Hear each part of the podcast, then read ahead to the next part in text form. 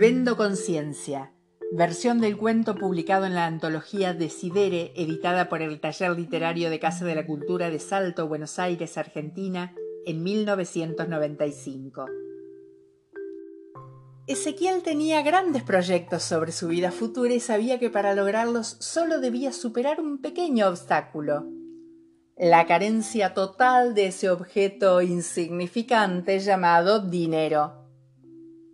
A modo de solución y pasando por alto la vendibilidad del producto, se le ocurrió negociar lo único que tenía disponible, su propia conciencia. Esta resultaba sumamente inútil e incómoda en el camino hacia la concreción de sus sueños. Sabido es que las conciencias tienen la mala costumbre de hacer sonar alarmas en los momentos más inoportunos. Para evitar este problema y otros aún mayores, publicó un aviso en los diarios. Vendo conciencia pura, excelente estado, ideal para jóvenes sin ambición, postulantes a santos, ancianos temerosos del más allá.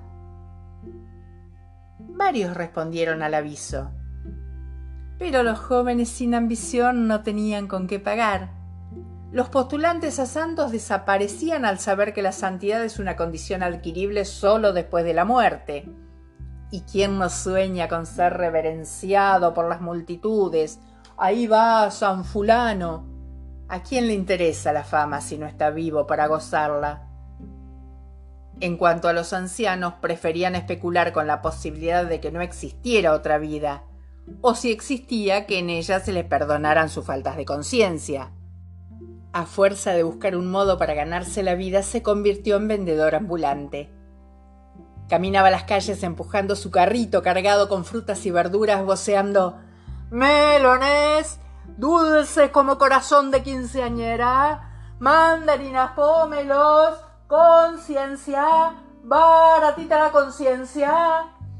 ¿Conciencia? ¿A cuánto el kilo? No, señora, se vende en una sola pieza. Ah, yo quiero un poquito para probar. Y la venta ambulante tampoco tuvo éxito. Cuando estuvo demasiado viejo para seguir recorriendo calles, el trasplante de órganos estaba en su apogeo. Publicó entonces un nuevo aviso. Vendo conciencia pura, compatible con todo grupo sanguíneo.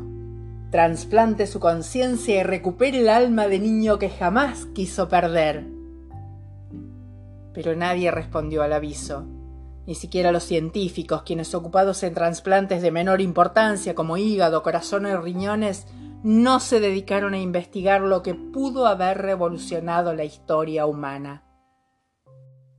Finalmente, la muerte llegó a buscarlo.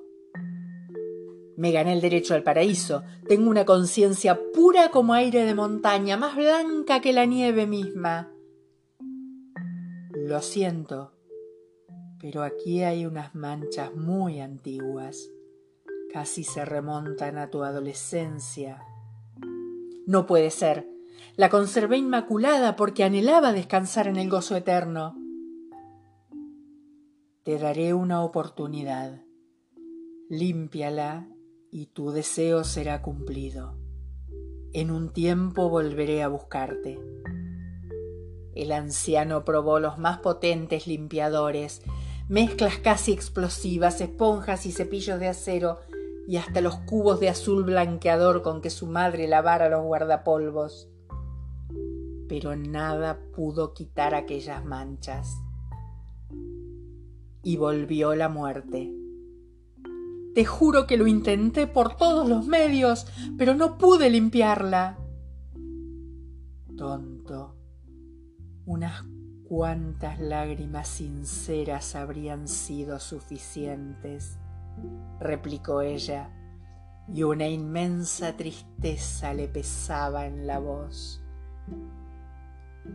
Cuentan que desde entonces, por el rumbo donde dicen que están los infiernos en madrugadas serenas, suele oírse una voz. Conciencia, Conciencia, baratita la conciencia, conciencia, conciencia, baratita la conciencia, conciencia.